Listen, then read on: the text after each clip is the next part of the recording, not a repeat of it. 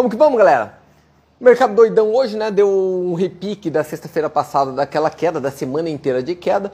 Para mim, meu ponto de vista é que o mercado é só um repique mesmo, mas com uma tendência ainda ali de realizar, então, de queda, tá? De queda mesmo, é meu ponto de vista, com dólar levemente forte para os próximos dias, tá? Para os próximos dias, talvez até para as próximas semanas. Lembrando que a gente está fazendo um curso extra para quem é na área de membros às 6 da manhã, né? Às 6 da manhã, uma coisa bem diferente. Espero que esteja gostando quem está acompanhando. E voltando em live, né? Quanto tempo que a gente não faz uma live, né, galera? Quanto tempo? Faz desde o Corpo Mente Bolso, né? Que a gente não fazia uma live. E hoje é muito legal. Por que foi decidido fazer essa live? Porque eu vou trazer aqui como convidado uma pessoa extremamente experiente do mercado. É uma pessoa que eu acompanho há um bom tempo já. A gente não se conhece ele pessoalmente, mas eu acompanho o trabalho dele há um bom tempo. Respeito demais a abordagem que ele faz no mercado.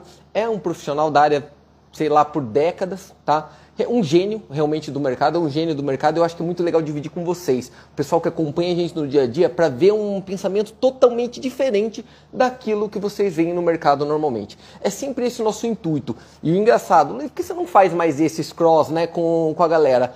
Porque eu faço realmente com aquelas pessoas que eu acredito mesmo. A pessoa que é do mercado há tempo, realmente, que, que realmente operou, colocou dele na reta, é skin the game, tem um conhecimento gigantesco e esse é um dos que mais tem no mercado com certeza absoluta. Legal? Espero que vocês recebam bem, que vocês curtam o caminho e é um jeito de estudar muito, muito, muito legal, tá? Ô Vika, pode adicionar lá o professor? Por uma questão até de deferência, vou colocar como, vou chamá-lo de professor, ele vai falar para não chamar, com certeza, mas é o jeito que é conhecido. Ando lá. Já está liberado lá, tá, Sul? Opa, tudo aí, chegou aí? aqui. Tudo bem, Gá? Como vai? Seja muito bem-vindo ao nosso grupo aqui. É um prazer imenso tê-lo com a gente, cara. Obrigado, obrigado. Né? E Bom, o que, eu tenho a dizer? Bom, deixa eu me apresentar, né? Meu nome é Su, é Su Chongyuei. É, eu adotei esse mestre dos derivativos como alcunha, né? O nome, porque é, é assim que eles me chamam no leste europeu, né? Parece uma Moldávia, Romênia. Eu conheci, né? O pessoal do Banco Central de lá, na época lá da Perestroika. Eu trabalhei numa equipe que ajudou a formatar alguns modelos matemáticos para esses, esses países. Então, eu sou conhecido lá como mestre dos derivativos, mas eu importa esse nome de lá. É, é, eu não fiz matemática inicialmente, como todo mundo pensa, fiz biologia. Eu sou da área de biologia, eu era especializado em. É, primeiro, uma especialização de ecossistemas, e depois eu na área de bioquímica em estudo de degradação de remédio.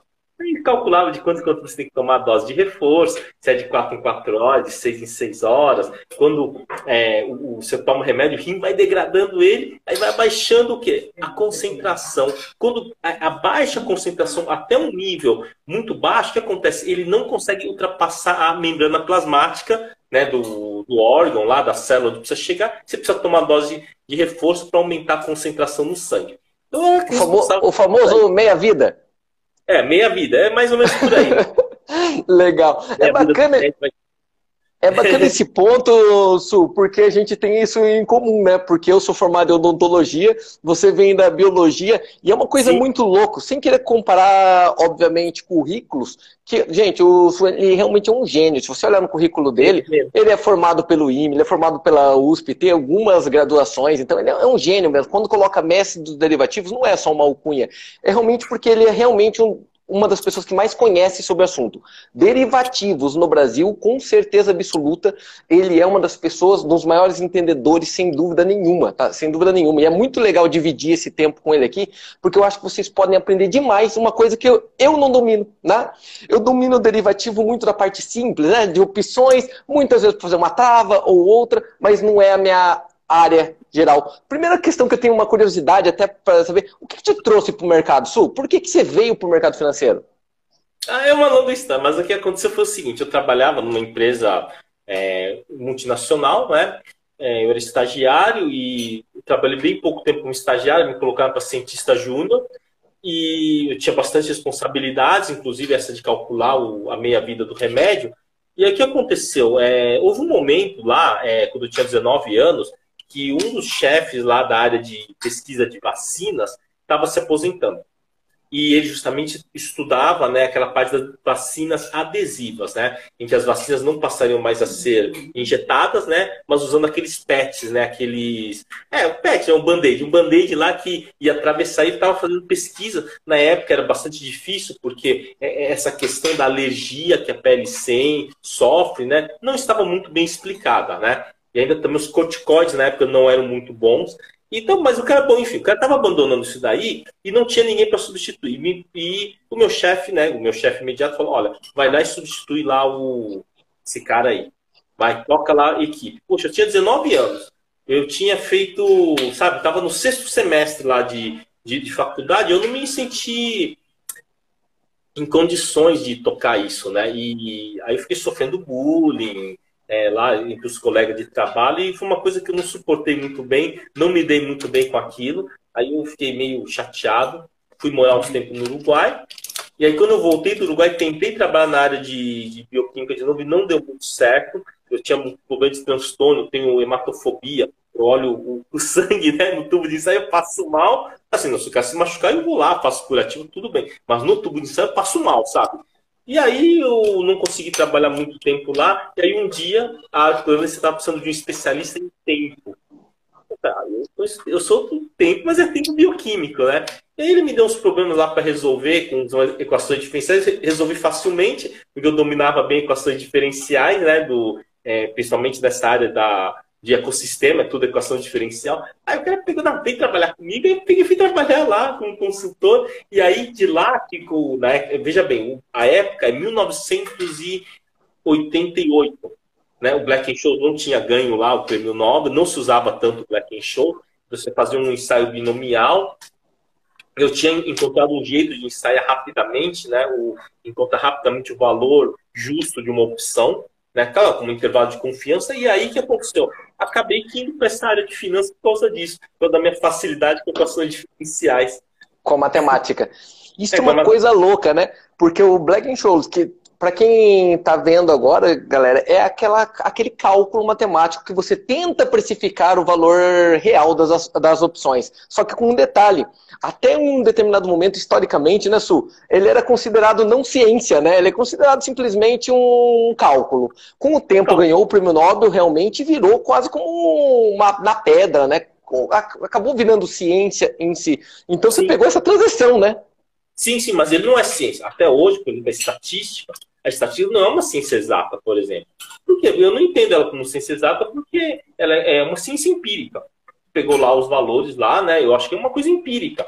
É tanto que você não arrisca estatística, né? A chance do seu carro ser roubado ao longo do ano é 1% e meio, mas você paga lá 5% de, de seguro, não é? Você não vai jogar com a estatística. A estatística só funciona quando você tem o quê? Uma quantidade muito grande de ensaios. Quando é um só, não dá, né? Você não, Vai, sua chance de você ter um determinado tipo de câncer é, é sei lá, 0,03%. Não é por isso, você vai ficar sem plano de saúde, né? Perfeito. É, então, Essa é outra pergunta. Uma pergunta muito importante que eu acho que vai valer demais para eles. Em que ponto você coloca a diferença entre a probabilidade e da estatística quando a gente está falando com relação a gerir um ativo? Você entendia qualquer ativo. Qual a diferença para você entre a probabilidade e a estatística? Eu noto muita confusão das pessoas com isso. Olhar gráfico, por exemplo, tá? olhar gráfico e imaginar que um gráfico mexe com a probabilidade de um, de um fato ocorrer. Você entende o que eu quero dizer? Como Sim. você leva esse tipo de relação? Olha, é que geralmente é que eu não, não sou muito dessa área, assim, embora seja analista gráfico, né? Eu não atuo intensivamente como analista gráfico. E como somente com derivativos, né? a gente tenta fechar né, o risco dentro de, um, de, um, de uma é, situação limitada. É, o que tem muita confusão é o seguinte: confunde probabilidade com estatística, e estatística com, com, é, com uma média real. Tá? A estatística não é uma média real, é uma média que a gente pegou uma coisa do passado, tiramos uma média, calculando um desvio, então funcionou no passado com aquela, com aquela condição lá. Né? Como, como histórico, né? um histórico, um histórico sério. Então, historicamente, quando chega perto do vencimento, aquelas opções meio fora do dinheiro perdem valor muito rápido. Não, mas isso daí, isso para mim, isso não é ciência. Isso é uma coisa empírica, né? Aí, quando fala de probabilidade, principalmente tem uma confusão muito grande na análise gráfica. Então, quando você vai lá e fala assim, olha, é, deu essa formação desse padrão de Kendall, isso daqui é, é figura de impulsão, por exemplo, quando você vai ver no livro mesmo, ele fala que, olha, nos Estados Unidos, nos estudos entre 1950 e 1990, essa figura acertou 73% das vezes. Essa Estatística. Isso, isso na verdade é uma estatística isso daí, né? Isso, isso é estatística, tá certo? Agora, quando você fala assim, em termos de probabilidade, acho que é mais uma coisa do, do o que você acha, o que você se sente seguro. Isso é uma probabilidade, então você avalia. Por exemplo, vamos pegar um exemplo lá. Você está lá no. Você vai voltar para casa à noite lá. Pô, você nem avalia a probabilidade de risco de ser assaltado, isso daí. Você tem uma sensação, acho que probabilidade é uma coisa é que não é, é usado no mercado financeiro não é tão matemático. É uma coisa assim, é psicológica. É psicológica, assim é do viés de cada um. Agora, assim, o que no mercado financeiro, o que realmente eu vejo que funciona é a métrica. A métrica que você utiliza para tomar as decisões. Então, essas métricas que acabam sendo mais importantes do que qualquer outra coisa. Então, por exemplo, vamos pegar um exemplo. Vai. O cara que faz análise gráfica, olha, eu só entro em. Eu, eu, tem só aposta na, na alta, por exemplo. Né? Então, o que, que ele faz? Se ele pegar e toda hora ficar procurando figuras gráficas de alta, ele vai se machucar. Porque ele acha pelo em ovo. Agora, se ele e fala, olha, eu vou procurar uma figura de alta, mas só vou procurar se depois cair três dias seguidos. Então, esse cara ele já colocou uma métrica que ajuda ele a ser vencedor. Então, tem muitas coisas assim, né? Agora, no derivativo, a pior coisa que pode acontecer é a pessoa achar que o derivativo é perfeito para proteção. Essa é a pior coisa, é a maior falácia que existe, né? Uh, o, quando qualquer coisa que você faça com derivativo, que parece ser perfeita, aquilo vai te quebrar. É certeza. Porque, porque são te... muitas variáveis, né? É muitas variáveis para se controlar, correto? Isso, é muitas variáveis e tem uma coisa. É, então, é, quando você pega uma, uma, um conceito mais é, não tão racional, né? nós temos o que acontece ah, no, é, no, nosso, no nosso mundo científico. Nós temos principalmente o que nós chamamos de racionalismo cartesiano. Então, o racionalismo cartesiano é, é, uma, é, é realmente uma linha epistemológica linda, maravilhosa, né? Só que tem algumas coisas que elas não são racionais, que elas não vêm de uma demonstração racional. Como, por exemplo, preço. Preço é uma coisa que, no meu entender, ele não vem de um, de um processo racional de formação. Ele vem de um processo empírico. Né? Ou seja, então vamos pegar um exemplo né, do que seria o empírico, né, o empirismo. Né? Eu gosto de chamar de empirismo polinésio malaio, porque os polinésios foram os povos que conquistaram os mundos e eles não tinham nada, eles não tinham nem escrita. Não tinham nem escrita. Chegaram lá, saíram lá da Polinésia Francesa, foram até Madagascar, foram até a Terra do Fogo, no sul da Argentina, chegaram até a Ilha de Páscoa. Como é que os caras conseguiram fazer isso daí? Testando, é né? Testando. E outra, a visão dele de mundo. Então, ele em vez de eu ficar tentando explicar como que é, por exemplo, se você pega, por exemplo, as civilizações é, pré-colombianas, são maravilhosos. Assim, a geometria deles é muito perfeita, sabiam que a Terra dava volta em torno do Sol em 365 dias e 6 horas, eles tinham esses números. Tinham os calendários astecas, os mais tinham ajustes, né, por causa do ano bissexto. Né, do ano bissexto tinha um ajuste, para quê? Para o calendário agrícola não, não, não se é, distorcesse. Só que o que acontecia, por exemplo, com o Polinésio? Ele não fazia desse jeito, eles não tinham calendário. Então o que, que eles faziam? Eles viam ciclos da Lua. E aí, quando ele via que, poxa vida, é, eu plantei aqui, não ficou muito bom, então ele ajustava um pouquinho, atrasava um pouquinho, por exemplo, o plantio para o próximo ano. Então era o que? Sempre no empírico. Então, como eles é, chegaram lá, é? medindo as luas, medindo é, posição da lua, posição das estrelas. Né? E, o, e o empírico, né, o empirismo lá, ele é muito interessante pelo seguinte: a gente pensa assim, ó, vamos pensar o seguinte: a gente está saindo lá da Polinésia. Ah, vamos chegar até onde? Vamos tentar chegar até. É, até Madagascar, por exemplo, né? Assim, cara, em que época que a gente vai? Né? Porque você tem os ventos, né? Ou numa época que o vento sopra a favor ou sopra contra? Né? Essa é uma pergunta, é óbvio que é a favor, né? Só que para o polinésio, não. Ele fala, ó, eu vou contra, sabe por quê? Porque se acontecer alguma coisa comigo, eu pego, fico de boa, né? O, o, o vento me leva de volta para o meu local de origem. Então o conceito até de estabilidade é diferente. Então, olha só, eu aprendi muito com com os polinésios o seguinte: é que todas as coisas que você faz, você tem que ter o quê? Você não pode buscar o quê? A estabilidade. Ah, então vamos supor, você chega lá para um, um, um consultor de barcos, qualquer consultor de barco, como é que você faz para fazer um barco para atravessar o oceano? Tem que ser estável. É óbvio que tem que ser estável. É muito óbvio no racionalismo cartesiano. Você não pode virar o barco. Só que o, se você chegar com o Polinésio, ele vai falar o seguinte: olha, cara, não tem como você atravessar o oceano sem o seu barco virar. Você vai pegar uma onda grande, você vai virar. Então faz o seguinte: já faz um barco hidrodinâmico, porque aí desvira fácil. Então, isso, por exemplo, a Mir Klink viu isso no, é, quando, naquele Mar Sem Fim, né, por exemplo. Ele, ele fala isso, no, na primeira travessia foi suado, porque o barco dele era muito estável. Na segunda, ele fez um barco hidrodinâmico. Ou seja, quando virava, desvirava fácil. E quando você fala de, de derivativos e modelagem matemática, você tem que pensar o quê? No dinamismo.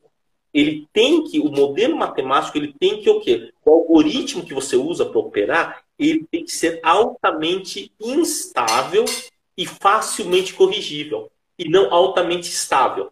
Então, quando você usa o Black and Scholes, nós estamos usando o quê? Um processo de tomar decisão cartesiana. Você pode ver que todas as grandes quebras, o cara um dia antes, ele tinha certeza da razão, botou lá no Black and Scholes e falou, não, o meu risco é X.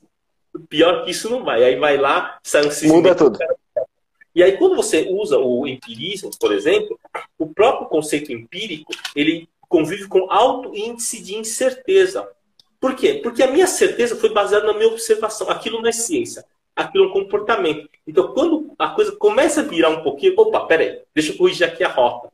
Então, é mais fácil se convencer a corrigir a rota. Agora, todos os meus amigos que quebraram, Cara, um, eu sempre lembro, dois, três dias antes, não, tô aqui no meu modelinho, tá dizendo que não tem como dar errado isso. Tava confortável. Tava confortável. E Sabe que engraçado? Você me falou algumas coisas que me chamam muita atenção, cara, porque eu concordo plenamente com o que você disse, plenamente, 100%. Primeiro, você concorda que quem está entrando para o mercado agora, tem muita gente entrando, né? Pessoa física. Eles procuram uma fórmula secreta, eles procuram estabilidade, eles procuram uma, um segredo, eles querem um método. E não tem um método. É aprendendo não. e fazendo, como você falou, é tempo de tela, é tempo de operação que você vai aprendendo é. empiricamente o que funciona e o que não funciona, né? Pois é, então, às vezes a gente fala assim, né, pro, é, você sabe que, o, o que, que acaba acontecendo, né? Tipo assim, eu lancei um curso, né?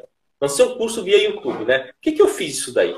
É, porque sabe o que aconteceu? Eu estava vendo que eu, eu, eu, os clientes, os alunos estavam eles estavam vindo estragados. Estragados no seguinte sentido. Então o cara vai lá, né? Faz um curso desse de um pau e meio que ensina quase não. Infelizmente, né? É uma bandalheira, né? Nossa área, né? É meio uma é. bandalheira. Então, aí o que acontece? O cara vai lá, faz um curso lá e o que acontece? Aí vem fazer um outro curso. Então, tem dois tipos de, de, de, Quando o cara ele faz um curso e se sente enganado. Um curso, cara, você vai ficar milionário, vai mudar de patamar. Ele se sente enganado. Ele tem dois caminhos. Ou ele pega e fala, não vou fazer curso nenhum, eu vou aprender sozinho. Ou então vou fazer um curso bem barato desses, porque eu não confio mais. Tá? Ou então o cara ele pode ir para um outro extremo, fala, não, eu vou pagar um curso caro porque esse vai me ensinar a ganhar dinheiro, né? E o que acontece, né? É, ele pega um curso caro, o meu curso é caro, né? O Sala Mestre de é um curso caro, 3 mil reais, é só que são 400 e poucas horas de aula. E o cara vem lá e fala assim, não, esse curso é bom, é caro, é o mais caro que tem de opções, então, cara, isso aqui vai resolver minha vida. Só que quando o cara chega, ele vê que não é aquilo lá. Não resolve, não vai resolver a vida. Falo, cara, se você estudou, é, ah, eu sou médico, cara. Você estudou oito anos para ser médico, não vai em uma semana. Então, eu vi que o pessoal vinha muito estragado. Falando, então, vamos fazer o seguinte: você vai ter que observar o decaimento de preço, você vai fazer uma trava de linha, comprar uma opção longa e vender uma curta, né? Então, comprar, por exemplo, uma é, B Vivar é, C150 e vender uma Vivar B150. Quer dizer, você está trabalhando o calendário lá, né? Para você conseguir entender o calendário, você tem que passar pelo menos três meses olhando a variação do calendário, do spread calendário. Não adianta eu chegar falando, eu quero falar, não, não, mas com, que preço que eu entro? Olha, isso vai depender de exercício para exercício. Se é um exercício que está muito volátil, você vai pagar mais barato esse calendário e vai sair mais e vai desarmar ganhando muito dinheiro. Se é um exercício que está muito calmo, você paga caro no calendário e sai um pouquinho mais, você ganha bem pouco. Então o cara precisa passar por isso, só que o cara não, não tem paciência de passar. Né? E, e, infelizmente, aqui no Brasil, quando o cara paga mais caro, ele acha que. Ele vai ser mais fácil. Vai ser mais fácil porque ele vai entender. Não. Não tem nada a ver. E é o contrário, é o contrário. Isso é genial, é genial o que você está falando. Eu acompanho o teu trabalho, tá e é um bom tempo. E eu vou te falar a verdade. Eu mesmo sendo do mercado, ali é, é ouro. Até o conteúdo que você passa gratuito é uma mina de ouro. Só que tem um detalhe. Desculpa a grosseria que eu vou usar de palavra aqui, mas não é um conteúdo. Desculpa, gente, todos que estão aqui. Não é um conteúdo para vagabundo. Por quê? Porque você tem que estudar demais. Cara, você ouviu o Sul falar, você tem que estudar, não adianta. Você E de, derivativo, a própria base dela, a base do derivativo, gente, você fala de Birkenstock, você, fala, você começa a falar de gregas, você, é, é, uma loucura, assim, você tem que falar de matemática, você tem que falar de vencimento, o teta muda tudo, e você começa a ficar maluco. E as pessoas não querem conhecimento, né, Sul? Eles querem resultado rápido, eles querem call. Eles querem call. É, o que as pessoas querem é facilidade. Inclusive, aqui tem um. É, tem um negócio, né? O pessoal fica falando. Você, você já percebeu que esse pessoal que dá aula de, de, de derivativos, eles adoram usar aqueles nomes lá. É vega, teta, gama e não sei o quê, porque eu sou especialista. Eu falo, olha, aí eu, eu falei assim, eu sempre digo, cara, o cara que fala um negócio desse, ele, ele tá falando uma bobagem. Esse cara. Não, e pior é quando a gente fala isso, né? Porque eu estudei com é, assim, eu tive sorte quando trabalhei no Uruguai um tempinho, eu tive instrutores russos me treinando lá né, sobre essa questão de derivativos. Claro que era um, não, não tinha um Black and Shows ainda, mas depois eu fiz, né, estudei né, os, os derivativos, principalmente o Black and Show, sobre a ótica tá, da escola russa de derivativos. Né?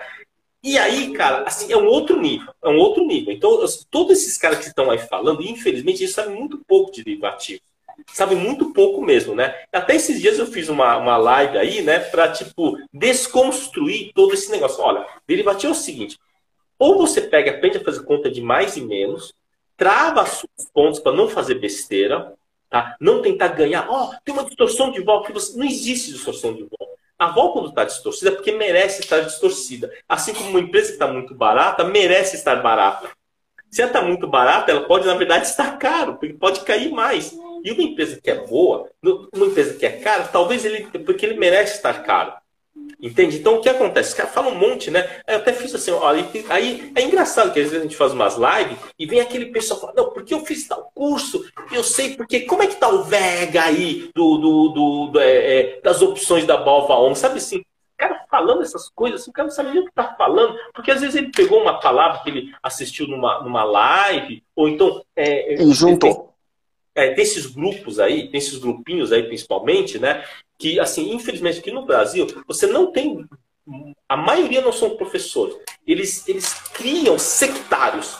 Eles parecem uma seita. Então, o cara que segue lá um influencer tal, os caras nem raciocinam mais. Eu, eu fiz uma live dizendo, tá bom, então já que vocês querem falar de Black and Show, não faz de Black and Shows de verdade, né? Então, no Black and Shows de verdade, é, é, são dois, seis, onze, doze, são, na verdade, são 15 é, variáveis que eu chamo de são as gregas e as russas, né? Então é isso daqui, ó. São todos esses daqui, né? Então tem o delta, vega, teta, o vana. Vana é, é tipo o delta em função da volatilidade. Eu peguei, fui lá e mostrei isso daqui e falei assim, cara, então, na verdade, o Black and Shows de verdade é isso daqui. Aí fala assim, pô, mas eu nunca ouvi fazer. Eu, claro, você nunca foi operador de mesa, cara. Eu falei assim, cara, teve até gente que dá aula disso que, deu, que Se perde. Então tá bom. Então, o que, que acontece, por exemplo, quando você pega aqui o Collor, por exemplo? Ele fala assim, não, mas isso não faz diferença, eu nunca vi isso. Pois é, não faz diferença quando você está trabalhando um vencimento de, de 15, 20 dias. Quando você pega, trabalha, por exemplo, o DI, você precisa ver todas essas 15 variáveis aqui. Porque o DI, você vai fazer uma curva lá, um, um, uma arbitragem de 8, 10 anos, o que, que acontece? O mínimo que tiver disso daqui, multiplicado por 8 anos exponencialmente, pode te quebrar. Então você vê que, na verdade, você tem, até na verdade, assim, você tem um, o, o, não só né, a educação financeira aqui no Brasil, por parte do, é, dos alunos, é muito fraco. As pessoas não buscam conhecimento, buscam facilidade, assim como também a qualidade dos nossos professores. A qualidade dos nossos professores, assim, vamos dizer, é de, de regular para sofrível, sabe? É, Mas você concorda que é, assim. é muito pelo estilo do povo mesmo? Porque pensa comigo, você concorda que vender facilidade na internet é dá mais dinheiro?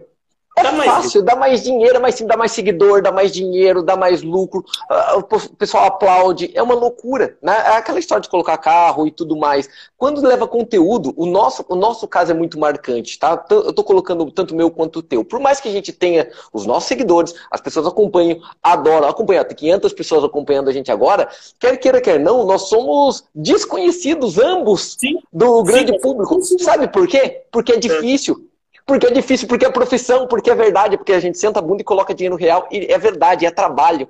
E isso é muito louco, porque vender fórmula é muito mais fácil. Ó, faz o seguinte, pega tal coisa, faz em tal momento, executa em tal coisa, todo mundo quer uma fórmula secreta e fácil, né? É, é, isso é uma loucura. Eu acho que vai melhorar com o tempo. Você é otimista com relação ao ah, aumento da educação financeira? Eu também sou. Eu acho que vai, vai melhorar.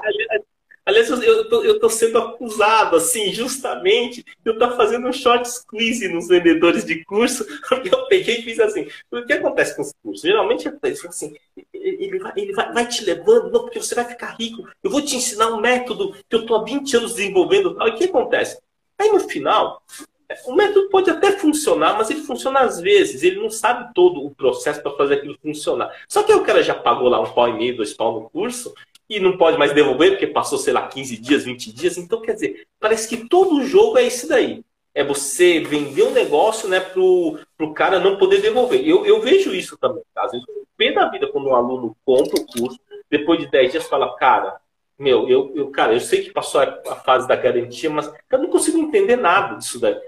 Cara, não tem problema. Vou lá, brigo lá com o pessoal que começou, cara, devolve o dinheiro. Quando ele estiver preparado, ele compra o curso. Às vezes até dá umas discussões. Ah, mas já passou isso. Cara, mas dá pra ver lá no grupo que o cara não entende nada. Sabe, não é justo isso com a pessoa, né? E às vezes o pessoal briga comigo. Então eu fico chateado com, com, com o modelo que se vende os cursos aqui no Brasil. Né? Você pode ver a maioria do pessoal no, no YouTube, eles têm pouco conteúdo. Tem pouquíssimo. É sempre a mesma coisa. É análise técnica, Su. 99,9 é. é análise técnica que viram no YouTube e gravaram no YouTube de novo e fazendo de novo. É um copiando o outro e fazendo de novo. Pois é, né? Isso é ruim, né? Mas isso também parte do povo. Tem que mudar. Então, assim, poxa, será que é tão fácil assim? Com certeza não é. Com certeza. Isso é, uma, isso é um ponto importante. É legal todos os 500 que estão aqui ouvir de nós dois. É fácil fazer dinheiro consistentemente nesse mercado? Não, não é não é, talvez, gente, talvez seja a coisa mais difícil que alguém vai fazer profissionalmente. E eu vou te falar, eu falo por mim, tá?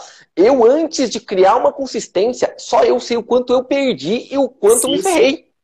Né? E todo mundo que é do mercado fala isso. Todo mundo. Agora, a média das pessoas no mercado que estão operando, a média, é, eles ficam 30, 40 dias. Pois não é. tem como, em 30, 40 dias você não começou nem a aprender a teoria, cara. Você não sabe a base da base da base da base da base da base. Não né? sabe, no, no... Cara, tem gente que não sabe. Ó, a gente fala assim, é, eu até falo, cara, você quer operar day trade, por exemplo, cara? Faz uma coisa simples, cara. Não, não compra curso coisa nenhuma. Só olha candle. Tá? Espera cair de 10 minutos, espera cair quatro candles, quatro candles vermelhos, o próximo, na abertura do próximo, você, a sua chance de ganhar é boa, dá mais ou menos 72%. Agora você vai falar um negócio desses, né? É, aparece um outro cara oferecendo, não, porque eu vou te ensinar um segredo. É, é todo assim um negócio assim, um, uma magia que não existe, sabe? Isso é ruim, né? Agora assim, tem gente que fala para mim, mas você quebrou para você ter ganho grana? Ganhei uma boa grana do Então, mas acontece minha trajetória é diferente. Como eu trabalhei em mesa, o dinheiro era da mesa. Eu era salariado. Quando mexi com petróleo, café, eu era salariado a, técnica lá, assim, que eu tomei as decisões, acho muito pouco. O que o cara faz? Ó, vende aí é, mil, mil contratos de petróleo nesse preço. Aí eu fazendo um preço médio de venda para cima, né? Eu cumpria lá o meu dever, ganhava bem, né? Café, mesma coisa, depois com a prata, mesma coisa. Então, isso daí não gerou, vamos dizer, é, é, conhecimento suficiente para mim. Tá? Eu tive que estudar, né? Aí falou assim, talvez o dinheiro que eu deveria ter perdido aprendendo, eu talvez tenha perdido ou tenha ganho, né? Trabalhando para os outros. Porque quando você trabalha do lado da banca, trabalha para os players do petróleo. Começava a levar um calor, começava a passar mal, chegava no chefe, o que, que aconteceu? Eu estou vendido em 500 contratos aqui, estou perdendo... E, é, e ele tranquilo. Mil, né? É, é, é, ele é, tranquilo, né? tranquilo. É mil barris cada contrato, 500 contratos, 500 mil barris. Eu tô perdendo 3 dólares aqui, um milhão e meio de dólares. Ele ligava lá pro, pro chefão dele, pro mega chefe dele, e falava: ah, manda bater mais 5 mil contratos aí que já bate. quer dizer, jogar com a força bruta é fácil. Você está jogando assim com a banca. Então eu aprendo muito jogando como banca, mas aí também eu, a gente vai aprendendo, né? Por mais que a gente jogue sempre em vantagem, você vai aprendendo que o mercado é soberano, não adianta você querer afrontar ele. Né? É, eu aprendi uma coisa operando prata, que os ciclos da prata é muito longo, pode durar 20 a 30 anos, não dá para você ficar brincando com prata, não pessoa física. Agora tá Isso... muito eu tenho. Eu assisti um material teu que você falou que em algum momento as pessoas falaram que a característica tua maior não era só matemática, é que você tinha coragem. Você fala naquele. É, é, o que eles mais valorizavam em mim é que eu tinha coragem. É, como pode as pessoas virem para o mercado financeiro, Su, operar no mercado, não importa se eles chamam de trade ou de qualquer outra coisa que eles chamem, as pessoas achando que eles vão ter ganho fixo, eles não entendem que isso é renda variável e tendo medo de entrar querendo alguma coisa garantida. Como pode alguém acreditar que numa renda variável vai ter alguma coisa garantida que não seja uma pirâmide ou um golpe? Isso é, é muita ingenuidade, né?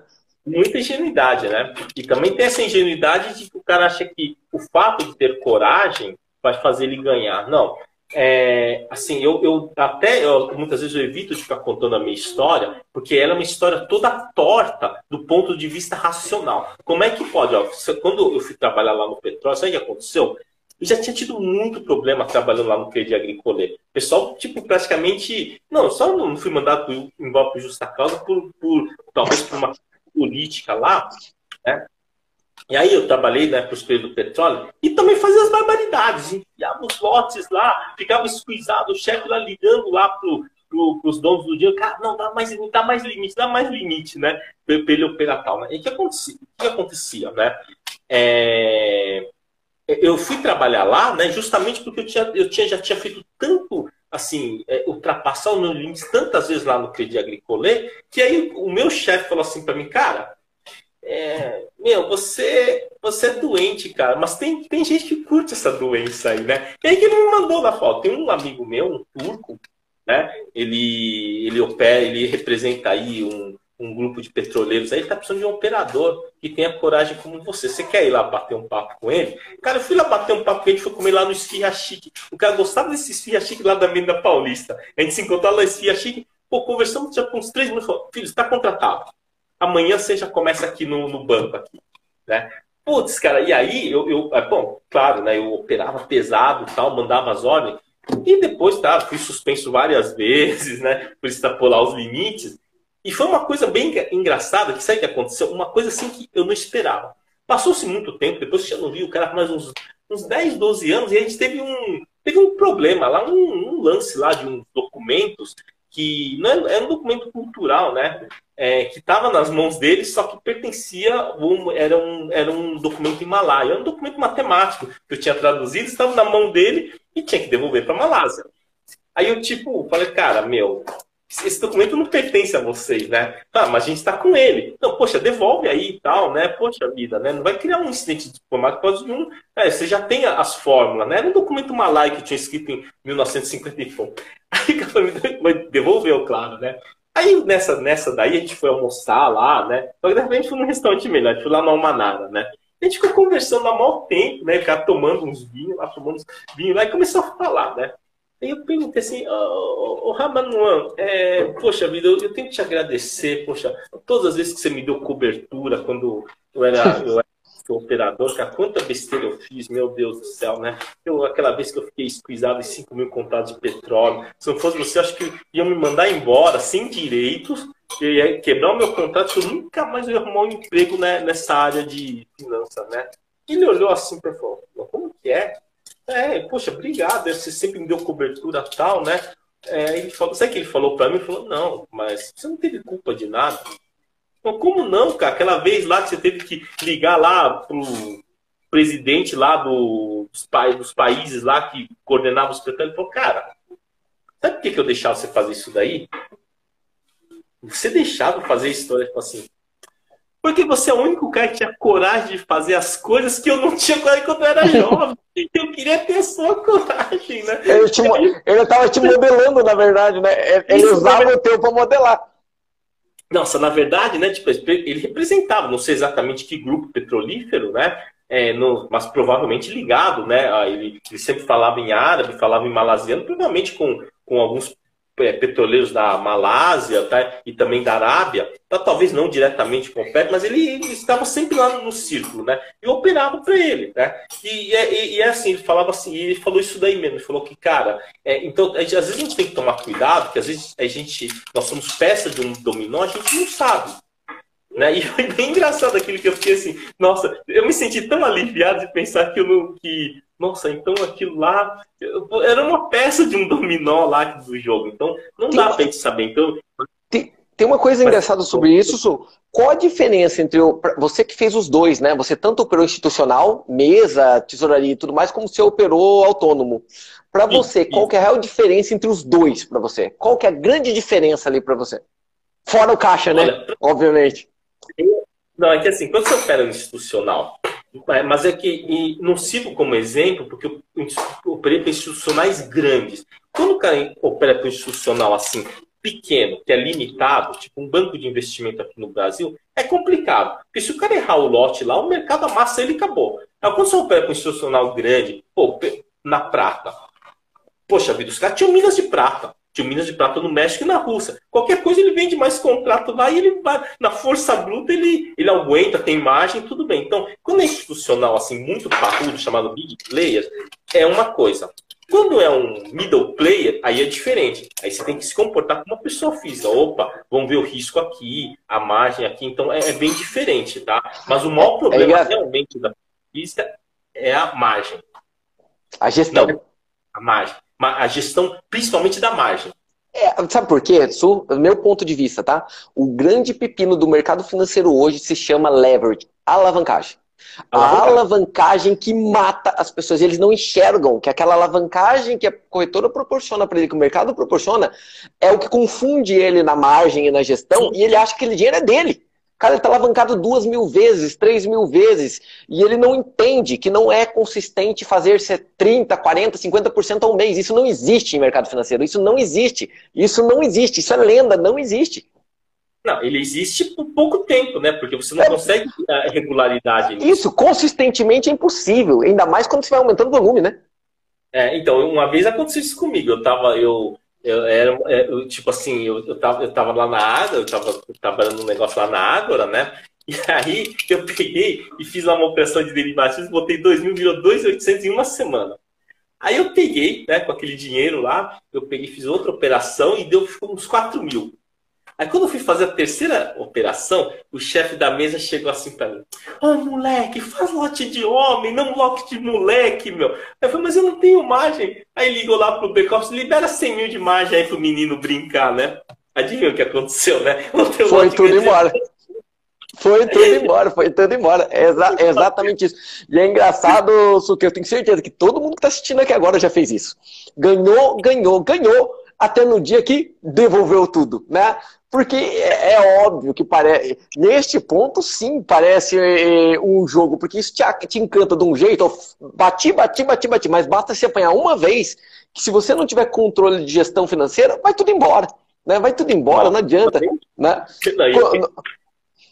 E aquela vez lá, eu, eu saí devendo, aí eu tava com um CDB de 20 mil de garantia, só que não podia, naquela época não, não podia fazer saque parcial de CDB né? Isso daí era 2001, né? Não dava para saque parcial de CDB, e eu não tinha nem como honrar, não conseguia sacar o CDB, a minha conta ficou negativa 6 mil, né? É, não, eu tinha dinheiro, já tinha imóvel, já, já era bem de vida, mas a, a, a minha disponibilidade de dinheiro era aquela só. E o que aconteceu? Ah, eu tinha um CDB, na época de uns 100 mil, só que é um CDB de 5 anos, não podia sacar. Aí eu fiquei num squeeze, assim, aí o pessoal da mesa mais sênior falou, ó, oh, gente, aí passou o chapéu, ó, cada um vai botar milão aqui na mesa, ele zerar isso daí, depois quando ele, ele conseguir sacar o CDB, ele paga a gente, né? Senão eu não ia conseguir nem sair daquela sinuca, por conta o quê? De, de descasamento de garantia, né? Então, isso daí, é, aquilo foi um negócio assim. E o pior, né? Depois da segunda vez, quando o cara liberou uma margem lá para operar, aqui pensa, a gente pensa aquilo que é no, no crescimento infinito, né?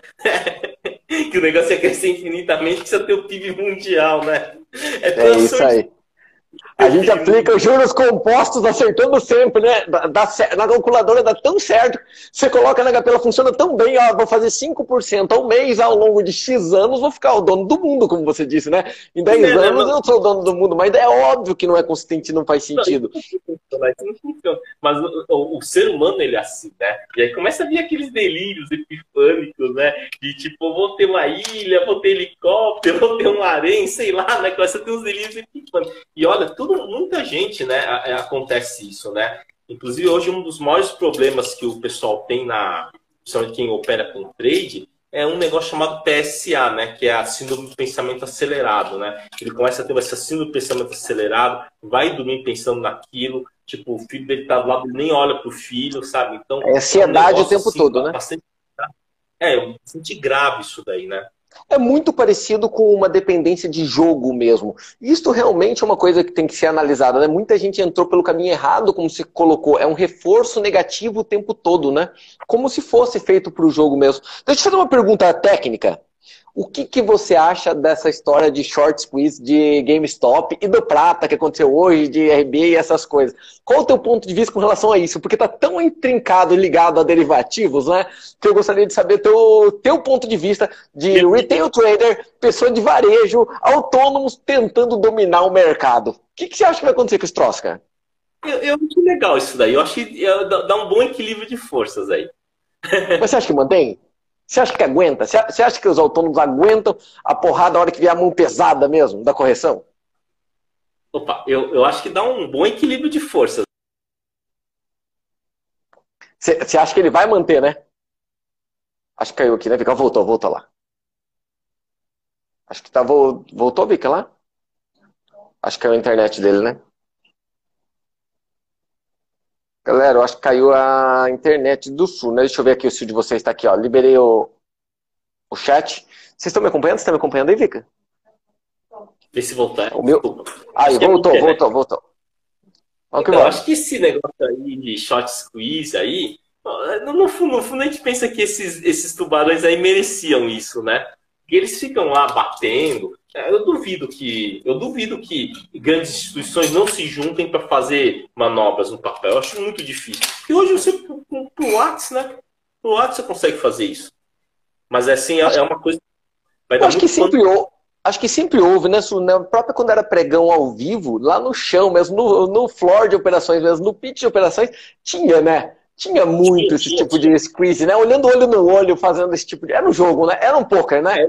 Era um é poker. Foi. Eu acho que é, quando a gente fala de, de uma compra coordenada, você tem que pensar, por exemplo, você pega lá nos Estados Unidos, pô, os sindicatos lá, agora perderam força, mas antigamente os sindicatos tinham muita força, eles mesmo compravam as próprias ações da companhia, em que tinham uma grande quantidade de funcionários deles, né? Então acho que isso daí sempre existiu. Talvez não de uma forma tão coordenada quanto agora, né? é, agora o troço foi profissional, né? Agora emendado bem, né? É, mas eu acho que isso daí, ele é um. É, é, que aqui a gente olha isso como manipulação. Você pega, por exemplo, assim, tem alguns países que não entendem isso como manipulação, entende isso como livre mercado. É, tem alguns países, por exemplo, que. É, vamos pegar um exemplo, né? Que quando você manda uma maleta de dólares lá para um time jogar melhor, não sei se esforça, se ganham, vocês ganham um prêmio, que é o chamado suborno branco. Ó, tem país que é considerado crime. Tem países que não é, ele entende isso como uma coisa normal. Isso também vem de uma questão cultural, né? Acho que o Brasil também tem uma questão cultural aí de, de dar uma romantização, assim, muito romantização da pobreza, né? Eu acho isso ruim. Acho que, cara, se a riqueza tá lá, é o pessoal disputar mesmo, né? Uma outra curiosidade que eu tenho é, você operou muitos mercados. Como que você avalia a operação, tá? Como operador de dia a dia mesmo ali, estou falando autônomo, entre operar mercado nacional ou mercado internacional. Mercado mais, vamos dizer, verde, como o Brasil, B3, ou operar mercado internacional geral, como mercado de commodities, Bolsa de Chicago ou até Nielsen. Qual, qual a correlação que você faz sobre isso? Olha, eu acho que o mercado americano, principalmente, ele é um mercado bem mais maduro, tem mais instrumentos, né? Eu, particularmente, eu não gosto muito do mercado americano é, por uma questão que é assim, a sua volatilidade. A volatilidade dos ativos, lá, geralmente, é baixa. Então, quando você tem uma volatilidade mais baixa, você tem menor imperfeição nas opções. Mas isso é porque eu opero opções. Agora, quando você pensa em termos de ativo, assim, não tenha dúvida que é mais confortável estar comprando uma Nasdaq do que num, no Ibovespa. Isso eu não tenho dúvida. Perfeito. Tá? Mas para derivativos, é assim, é, o pessoal zoa, né, que é, derivativo bom é quando ativo é ruim, né? Porque aumenta a volatilidade, obviamente. É, você tem a volatilidade. Você pega, por exemplo, o, é, os ativos que você está tão machucados, estão amassando, você chega a ter uma, um, uma venda coberta numa operação de financiamento de 10, 12% no mês, né? O que é uma coisa muito fabulosa, né? Sabe que essa é a minha paixão? Em derivativos, a minha paixão, sem dúvida nenhuma, é venda coberta, remuneração de carteira em si, né? Você diria para as pessoas comuns, não para os operadores profissionais, tá? Não quem quer virar um trader profissional de derivativos é, conhecer derivativos ajudaria que tipo de pessoa, em que tipo de abordagem, para aqueles que estão começando agora mesmo? Para quem tem algum investimento, quem começou na corretora, que tipo de informações que ele, ele deveria saber de derivativos para conseguir melhorar não só o conhecimento dele, a cognição dele sobre o mercado, como o resultado financeiro mesmo? Ah, eu acho que basicamente se ele entender o que é uma venda coberta, por exemplo, né, ou um dividendo sintético, por exemplo, vai, o ativo está lá 20 reais e ele aceita entregar no 27, 28, lá para cima, se valorizar 30, 40%, ele resolve, ele aceita entregar, ele pode vender uma opção lá de cima, talvez ele ganhe pouco, mais aí 3, 5% ao ano, mas é um dinheirinho que entra. Então, acho que entender o, a opção como algo não para alavancar, mas para complementar, por exemplo, um dividendo. A remuneração. Aí faz sentido. A remuneração faz sentido. Muitas vezes muitas vezes você consegue é, compensar a inflação com esse tipo de, de estratégias, concorda? Sim, sim, a maioria das vezes sim. Então, mas o problema realmente dos derivativos é que, como ele oscila muito, gera um fascínio muito grande de, de alavancagem, né? E aí, quando o cara pega e ganha, por exemplo, vai, entra numa operação lá, né? Que nem tem os professores que apregou comprar opção baratinha de centavos e uma hora vai virar um, dois reais. O problema é quando o cara acerta uma dessas, ele, bom, primeiro que ele ficou muito tempo comprando, perdendo dinheiro. E quando ele acerta, dá uma síndrome de invencibilidade na pessoa e ele começa a ficar muito irresponsável com o seu patrimônio, sabe? Né? Então, esses delírios, as pessoas. Eu passei por isso. Passei por isso. Quando eu estava no. Tinha um tempo que eu trabalhava lá na Alpes, eu estava ganhando super bem, tanto de salário como de operações que eu tinha bolava. E aí você começa a ter assim uns pensamentos assim até esdrúxulos, do tipo, é... ah, tem umas coisas, são umas comparações assim é, absurdas, do tipo, ah, o que eu ganho é muito mais do que tal pessoa em 10 anos de trabalho, né? Você começa a fazer esse tipo de comparação e você vai se tornando uma pessoa ruim. É, não é fácil lidar com o dinheiro. Puta, que legal isso que você está falando, cara. Que inteligente isso que você está falando, cara. Eu concordo 100% com o que você está falando. Que do, que do caralho isso que você está falando, cara. Porque todo mundo fala de mercado financeiro para comprar porra de Porsche, de Ferrari. Está falando tudo que eu acredito. É exatamente isso. Se perde. Sabe qual é o pior, Sul? Isso tá, essa autoconfiança que dá ali, que essa soberba, é, tá intimamente ligado à quebra, você concorda? À dor de cabeça. Porque você vai ficando menos alerta. Você vai ficando menos alerta, menos alerta, menos alerta até o dia que vai, né? É, o nível de você tem um nível de ansiedade em relação ao risco. Quando você se acostuma com o risco, o seu nível de ansiedade cai em relação ao risco. Isso a é vigilância cai. A vigilância cai. Porque esse lance de eu dizer que eu, que eu fiquei ruim, cara, foi um lance assim, foi esdrúxulo, cara. Cheguei um dia lá, né, num, numa, num supermercado lá na Renato Paz de Barros, lá no Itaim, pô, era sete e meia da manhã, né? E aquele, aquele é o único mercado que abria sete da manhã porque os outros eram oito, oito e pouco, já tinha que estar na corretora. Fui lá de manhã, isso aí em 2000 e, 2006. Fui lá, dei uma nota de 100 reais para tirar uma compra de 8 reais. Ah, pô, 100 reais há 14 anos atrás é dinheiro pra caramba, não tinha troco. Poxa, eu peguei fiquei reclamando lá com a menina lá do caixa, né? Pô, podia ter poupado. Pô, a menina começou a passar mal, começou a, acho quase chorar, né? Eu, putz, eu, depois que eu saí lá do mercado, eu fiquei pensando, por que, que eu fui fazer um negócio desses, cara? Eu não sou essa pessoa, caramba. Aí cheguei na corretora, eu conversei com um dos sócios, falei, pô, ô Paulo, puta, fiz isso lá naquela, naquela mercearia lá. Eu vou voltar lá para me desculpar, né? Aí quer falar, né, aqui, deixa pra lá, né, não sei o quê. Cara, mas eu fiquei mal. Eu, cara, eu fui voltar lá para me desculpar depois do pregão. Cara, você não sabe o que aconteceu.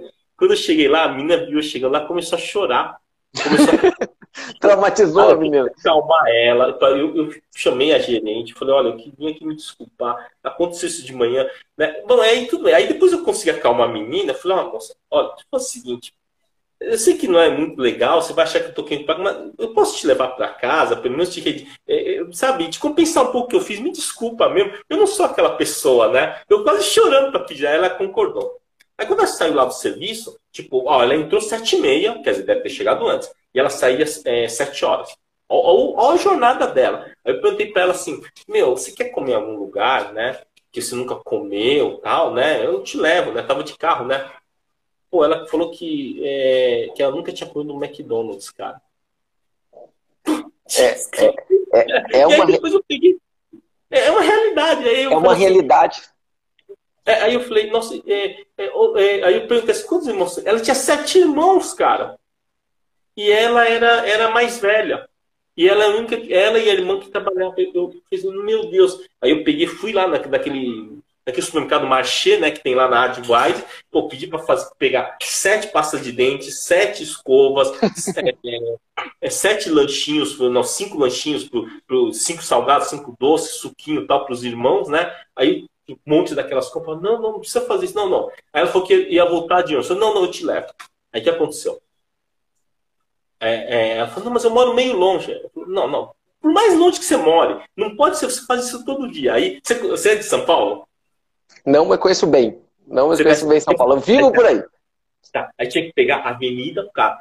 Puta, mas quero na, suas luzes até o final, vindo Interlagos até o final, pegar lá a, a, a Parelheiros até o final, ainda tinha dois quilômetros de estrada de terra, aí chegamos numa casa assim, toda destruída, assim, não tinha chão, era, era no, na terra. Aí eu falei, ah, eu moro aqui, né? Eu olhei para e falei, meu Deus do céu, cara. É, aí eu, eu, aí eu levei as coisas lá, né, para os irmãos dela, e só ela e irmã trabalhava, o pai vivia bêbado, e tinha sete, mais cinco irmãos lá que é, ela era, ela tinha 19, a irmã tinha 17, e tinha mais cinco é, menininhos lá, um de cinco anos, outro de sete, assim, e as duas lutando para manter aquela casa. Eu olhei para aquilo e falei, meu Deus do céu, o que, que eu estou fazendo, né? No que, que eu estou me transformando numa pessoa tão ruim, agredir uma pessoa assim, nossa, mãe. Mas você não acha isso aqui tá muito, tá muito ligado ao ambiente que você vivia? Eu, eu costumo falar que é Faria Lima ilude. Aquele conceito institucional, aquela ostentação da Faria Lima, que é, Nossa, perturba cara, a pessoa. Não, não tem, às vezes não é porque você vira um arrogante, às vezes é porque o meio que você está se desliga do mundo. É, uma, é, um, é um mundo diferente, né? Quem opera realmente dinheiro grande é um mundo diferente. É aquilo que você falou. Tem dia que você faz um ganho que você pensa nisso. Cara, isso daqui é o um dia é sei lá quantos anos da pessoa. Exatamente é quantos anos uma pessoa. Não, isso é terrível. Ele estava me tornando uma pessoa muito ruim. E aí o que aconteceu foi o seguinte, que é, em 2008 estava super alavancado, mas aí eu consegui lá sair da alavancagem, ganhar puta grana. E aí a minha noiva chegou para mim e falou, olha, você vai parar de operar porque você está se tornando uma pessoa cada vez pior. O dinheiro faz mal para você. É, é, eu falei, nossa, mas eu tô tão ruim assim. Eu falo, Olha, quando eu te conheci, você já era uma pessoa ruim. Eu achava que eu ia te consertar, mas não dá para te consertar assim, né? Porque parece que cada vitória sua você vai piorando. E eh, depois, realmente, né, eu, eu via que eu tinha uma, uma relação muito ruim com o dinheiro. Quando, tipo assim, vamos supor que eu ganhei três vezes o que eu preciso para passar o mês, né? Eu fico uma pessoa ótima. Cara, não preciso ficar fazendo conta, mas quando eu ganho 5, 10 vezes o que eu preciso para passar o mês, eu não sei que eu me transformo. Eu vou ficando uma pessoa ruim. Aí eu peguei e falei: ah, cara, meu, eu não vou mais trabalhar em banco, não vou mais ficar operando pesado, vou deixar em fundo imobiliário, eu vou dar aula, vou dar consultoria para algumas empresas que estão precisando. Cara, porque eu estava me tornando uma pessoa ruim. Eu acho que esse negócio de, da velocidade com que o dinheiro troca de mãos, isso gera umas coisas ruins na nossa mente. É uma competição, né, Su? Você já fica com instinto competitivo por ali. É, é, é, vida, vida meio selfish mesmo. É difícil, né? É difícil lidar com este ponto. Uma curiosidade que eu tenho é o do teu. Porque hoje você se expõe bastante no YouTube, se expõe bastante no Instagram, né? Foi fácil para você se acostumar com isso, cara? Se acostumar Não. com hater? Se acostumar com hater, se acostumar com maluquice. Isso, Como você leva isso, cara? É uma curiosidade mesmo, porque eu fico me colocando nesse lugar, sabe? Eu não, eu não, eu tinha muita dificuldade com hater. Às vezes eu até perdi o controle numa, numa live quando alguém fazia um, um, comentário, né? E quem me ajudou bastante a, a lidar com isso foi a Bia Aguilar, né? A Bia Aguilar é super legal comigo. Ela sempre fala assim: não, cara, pega e deleta esses caras aí, não se preocupa com isso, né? E eu, eu também tinha um problema, assim, eu, eu sempre tive um problema, assim, de. É, não sei se é de autoafirmação, né? Mas eu sempre me, me sentia assim, muito inferiorizado, né? Eu sofri muito bullying quando era era criança e sabe por que eu sofria bullying? Porque eu era campeão de xadrez e estava repetindo em produto notável. Eu sofria bullying. Que, ah, né, a pessoa fala, ah, não adianta nada. O cara sabe xadrez, cálculo mental, competição de soroban e não consegue passar em produtos notáveis. Eu sofria muito bullying por causa disso. Então acho que também gerou algum, algum um transtorno de, de personalidade em mim, né? Aí depois as coisas vão se resolvendo, mas realmente a questão do hater é um pouco complicado, mas eu comecei a perceber que esses haters não eram haters de verdade. Eram, na verdade, pessoas que eram contratadas para fazer isso gente assim que é, de outros, outras pessoas que são influencers contratam haters para fazer isso, para derrubar os outros. Quando eu, come, como eu peguei essa informação, ah, quer saber? Eu vou pegar e deletar todo mundo. Pô. Pega, bloqueia, não tem a dó de bloquear. É. Aí, como não tem dó de bloquear, é uma coisa incrível. Eu fiz isso durante o quê? um mês e pouco, acabou. Acabou, não tem mais. É, é uma coisa assim quando você tenta ser legal, não, não, não. De repente o cara não está entendendo o meu ponto de vista. Eu, eu vou mostrar que eu sou uma pessoa. Não, você não precisa ser um. Você não precisa agradar todo mundo. Você tem que agradar só a sua audiência. Concordo com você. Dá o teu melhor, né? Dá o teu melhor. É. Pra gente ir por caminho final, eu gostaria de você. Que, sensação, né? Não é obviamente um call. Qual tá a visão para bolsa, tá? Bolsa para o ano de 2021? Porque o troço tá insano, né? O é insano, 2020 é insano. É parada que eu nunca vi. Você falou do, de, de 2008, Sul. Em 2008 eu tava termado em Vale do Rio Doce até o pescoço. Sabe aquele cara termado até o pescoço? Quando veio o subprime, eu não sabia para que lado que eu corria. Por dia, a gente fala de ganhar num dia o dinheiro de uma vida, eu perdi o dinheiro de uma vida por dia, cara. Até minha esposa fala, você vai parar, você vai desligar isso agora. Eu conto essa história direto. Ela chegou para mim isso, você vai desligar e sair desta operação agora. Eu falei, não se meta porque você não sabe o que está, o que está falando. Você não sabe nada disso. Ela falou, pelo jeito você também não, porque você está perdendo tudo que a gente tem. e ela estava certa, né? Eu saí, eu saí do negócio. E derreteu, derreteu. Mas em 2008 eu estava bem, cara. Eu estava posicionado certo, né? É, comprado em volatilidade. Aí a vol, quando sol vinha subindo, eu só ia ganhando, né? Eu ia zerando, montando as suas operações. Mas eu ganhei muita grana em 2008. Foi 2008 que eu peguei e parei, né? Aposentei. Mas assim, esse, para esse ano, eu acredito na bolsa que em algum momento vai chegar lá no 130, 132 mil pontos. Eu acredito ainda que seja positivo esse ano. Eu acredito que seja positivo esse ano aqui, vamos dizer, até, para o final do ano, acho que vai ser positivo. Não tanto porque as empresas vão crescer, mas é porque como você está tendo uma perda do poder de compra, automaticamente os ativos começam a subir de preço, e não tem, por causa de E tem, uma, e tem uma alta liquidez no mercado, né? Tem muito dinheiro no mercado, né? Como poucas é vezes a gente viu, né? né? Muita gente entrando, né? É, mas é isso aí. O mercado aí tem todo dia, cara. Meu, deixa eu te falar. Tipo, vamos marcar uma outra live pra gente falar um, pouquinho sobre outros assuntos, operação mesmo. Acho que a gente até pode fazer uma live aí com. Pega umas três operações que são mais simples, assim, de poder explicar, e a gente pega e faz uma live legal para o seu pessoal aí. É, na verdade, uma. Eu vou depois entrar em contato com você para a gente preparar uma aula mesmo para área de membros nossos. Eu vou te contratar para a gente fazer uma aula fechada para eles mesmo. Então vamos para a pergunta aqui, ver se tem alguma aqui, galera. Eu, eu, faço com, faço com prazer, cara. Eu, não precisa. Para mim, vai ser uma, mim vai ser uma honra enorme, uma honra enorme. Galera, pode mandar perguntas lá pro, pro professor quem tiver aqui, que é muito legal. Pessoal falando que o Su é um gênio. Realmente é, por isso que ele sofria bullying, provavelmente. Coisa normal de gênios. Coisa normal de gênios. Deixa eu ver aqui. Vika, vai me ajuda com as perguntas aí, por favor, porque eu. Viu? Acho que já tá, já tá acabando aqui o, o tempo aqui do Instagram. Né? Acho que é melhor a gente pegar e marcar outra live para isso, porque senão vai. vai é o meu vai travado aqui também. Tá, Galera, concordo. Vai... Concordo, senão vai cair mesmo a live aqui. Su, brigadão, prazer enorme Valeu, te receber cara. aqui. Cara, foi muito, muito legal. A galera curtindo até agora, tá? Vai ficar gravada, vai ficar aqui no meu Instagram. Qualquer coisa, entre no Instagram também do Sul. Entre lá em Mestre do Derivativo no YouTube, que ele tem muito conteúdo legal, muito conteúdo. Eu assino embaixo em todo o conteúdo que ele faz ali. É muito raro, eu acho que é a primeira vez que vocês ouvem. A segunda vez. A segunda vez que você ouve eu falar de alguém tão bem assim, de assinar embaixo. Então, é realmente um conteúdo maravilhoso, muito, muito, muito legal mesmo. Então, acompanhe ele lá e nós vamos marcar uma próxima. Vamos marcar uma próxima. Valeu? Valeu? Obrigado, Su. Foi um prazer enorme. Valeu, galera. Obrigado pela companhia. Até mais. Fui, pessoal. Até mais.